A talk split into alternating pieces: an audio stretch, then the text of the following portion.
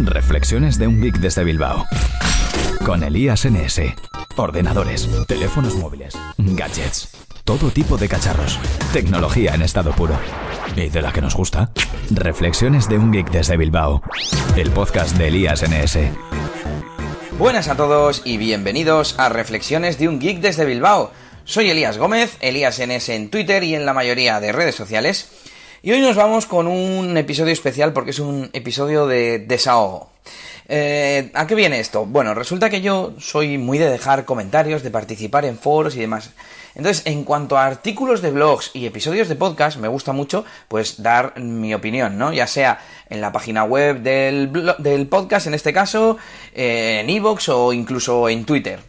Entonces suelo dejar mi opinión respecto a lo que se está comentando, igual agradeciendo lo que se cuenta o diciendo cómo hago yo algo que se está explicando.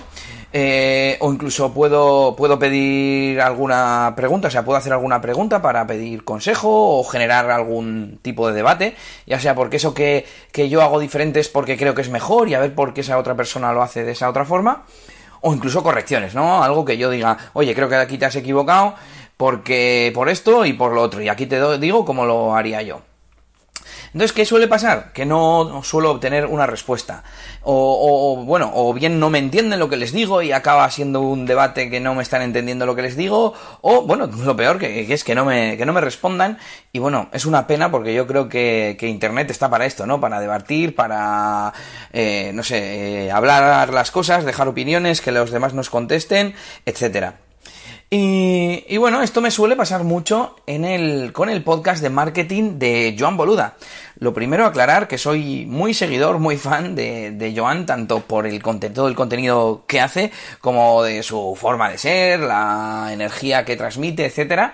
Eh, soy seguidor, soy suscriptor incluso de los cursos desde hace ya bastante tiempo. Eh, escucho varios de sus podcasts, por supuesto el de marketing online, el de WordPress también, el de veganismo y el de así le hacemos. Creo que son esos los que escucho. No suelo ver el Late Show, el programa de YouTube, porque, bueno, no creo que es demasiado tiempo al día para estar además mmm, pendiente de la pantalla, aunque bien creo que, bueno, muchas veces mmm, no haría falta ver los programas y podrían escucharse simplemente, para lo cual hay alguno que me envió a mi cuenta de Narro, ya sabéis, ese servicio para convertir artículos en, en, un podcast, que también admite URLs de YouTube que se añaden a ese podcast en formato, en formato audio. Bueno, eh, como os decía, me encanta lo que hace. Eh, siempre que contesta alguna respuesta, alguna pregunta, perdón, siempre que da alguna respuesta o en cualquier monográfico, en todo lo que hace, pues sobre todo en el podcast, como, como os digo que es el tema principal, eh, siempre pienso se nota que sabe de lo que habla.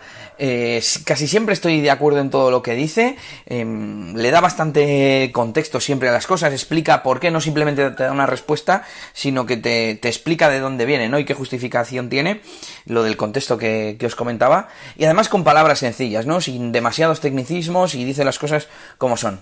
Pero hay, hay casos, hay excepciones, digamos que estoy de acuerdo en el 90 y mucho por ciento de los casos, pero hay unos pocos casos en los que no suelo estar, o en los que no estoy de acuerdo, pero es que además suele ser que me, me, sorprende por lo diferente que, la opinión diferente que tiene sobre lo que yo diría, ¿no?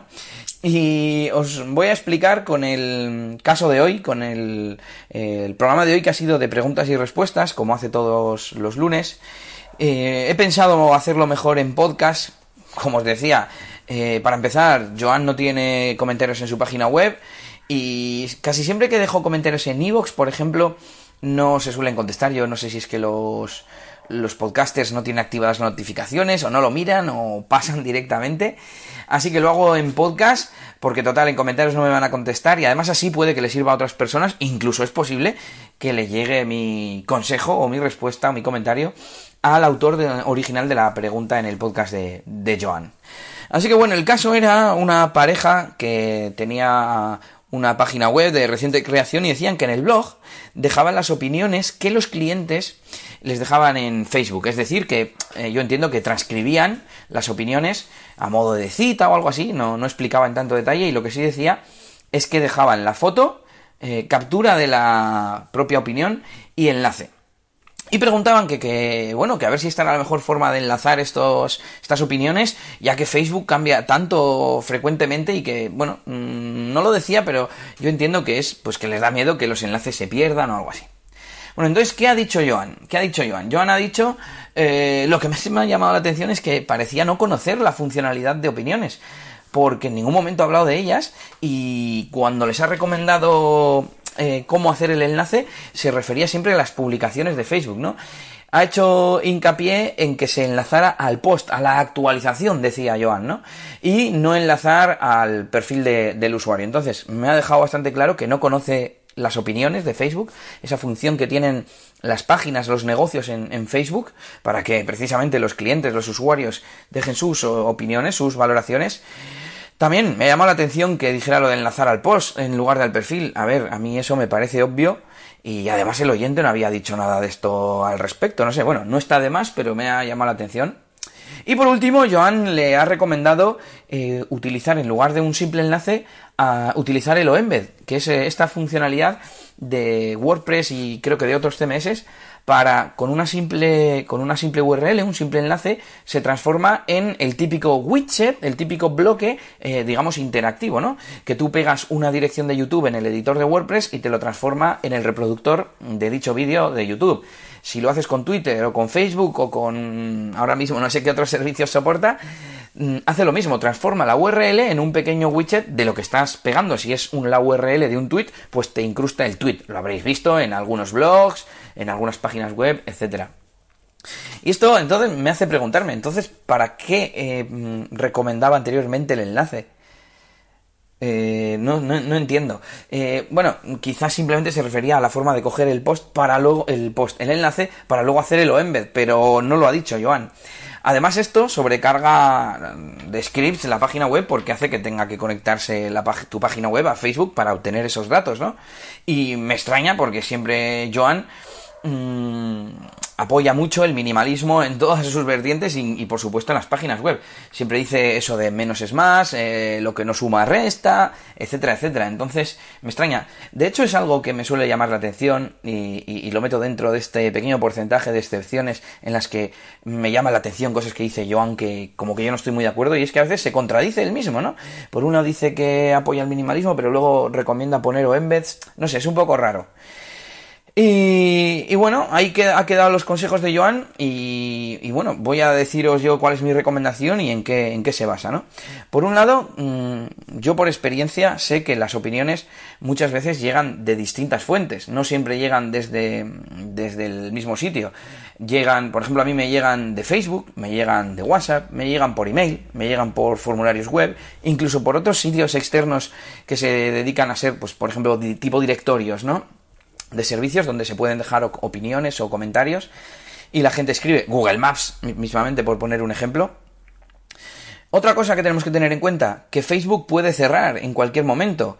Eh, que diríamos, vamos a ver, Facebook seguramente dure muchos años y así lo creo yo, pero ¿quién se acuerda de MySpace, de Twenty o incluso de otro tipo de servicios como MSN Messenger, ¿no?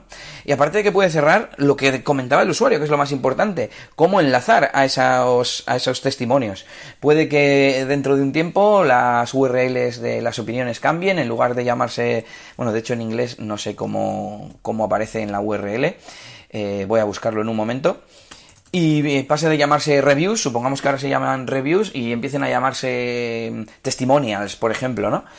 Eh, entonces, ¿cómo, ¿cómo afrontar eso? Bueno, mi recomendación al fin y al cabo es que se, mm, que se haga mediante o bien un plugin de testimonios, mm, que hay miles, o un custom post type más un formulario, que es como yo lo haría, porque es la forma que nos va a dar más versatilidad para poder añadir al custom post type los campos que queramos. Una foto del, autor, pues una foto. Poder subir también la captura de pantalla, la captura de pantalla. Un enlace, un enlace. Más de un enlace, más de un enlace. Em, y por supuesto el texto de la, de la propia opinión o del testimonio. Y además eh, poner un formulario con un plugin de formularios, preferiblemente porque programando a mano pues puede ser muy costoso y los, los plugins en este caso nos ayudarían mucho.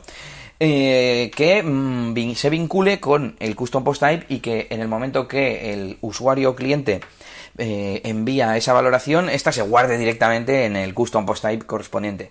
Y luego, pues podríamos mostrar en el frontend, en la parte pública de la web, donde se necesite lo que necesitemos. Eh, por ejemplo, en la ficha del servicio correspondiente, los tres últimos testimonios. Si queremos, podemos tener un apartado aparte con todos los testimonios, ordenados por fecha, ordenados por utilidad, ordenados por lo que queramos, incluso con categorías si tenemos varios servicios en nuestra página web, podemos vincular el testimonio al servicio al que pertenece y luego, cuando estamos viendo la ficha de ese servicio, se verán solo los testimonios relativos a ese servicio. O que podamos tener un buscador en, la, en el listado de opiniones general para poder filtrar por servicio. Bueno, un montón de cosas que podemos hacer y que bueno, tampoco mejoran mucho lo que ya está haciendo el usuario, por lo que parece está poniendo estas mismas eh, opiniones en el blog, no sé si en una categoría o algo así, no lo menciona. Y bueno, en la práctica es muy parecido porque si tenemos una categoría que sea que sea opiniones, por ejemplo, dentro del blog, pues bueno, en la práctica no tendríamos mucha diferenciación, pero lo mejor es tenerlo bien estructurado para que las consultas a la base de datos podemos hacer eh, no es un poco absurdo que si por ejemplo entramos a un blog realmente ver opiniones, las opiniones son parte de un blog. Bueno, ya entramos aquí a temas de, estrategia, de contenidos, pero a nivel mm, lógico y a nivel técnico, creo que es más recomendable que, estas eh, opiniones estén separadas en su propio custom post type. Y bueno, aquí queda este, mm, este episodio extraño de hoy, este pequeño rant, que no sé si, inaugurar una nueva sección o un nuevo tipo de episodios, igual los llamamos respuesta, respuesta alternativa, ¿no? O algo así. Bueno, quizás estarían bien también en ese podcast que tengo pendiente y, bueno, espero que empiece dentro de muy poco, que, que voy a empezar sobre, sobre temática de negocios, empresas y demás, y también sobre desarrollo web centrado en WordPress. Pero bueno, decidme qué, os parece, si, qué opináis de lo que os he contado en este episodio de hoy, si os gustaría que haga más episodios como este, o cualquier otra cosa que, queráis, en eliasgomez.pro, o en iVoox, o en Twitter, o donde queráis, porque yo sí que os voy a contestar. Y hasta aquí este episodio de Reflexiones de un Geek desde Bilbao. Recuerda que para comentar o suscribirte al podcast, Puedes entrar en eliasgomez.pro y por supuesto agradeceré que dejes tu like, tu comentario, tu estrella o lo que sea en iVoox, iTunes o donde sea que escuches esto. Un saludito y hasta la próxima. Agur agur. Esto ha sido todo por este capítulo.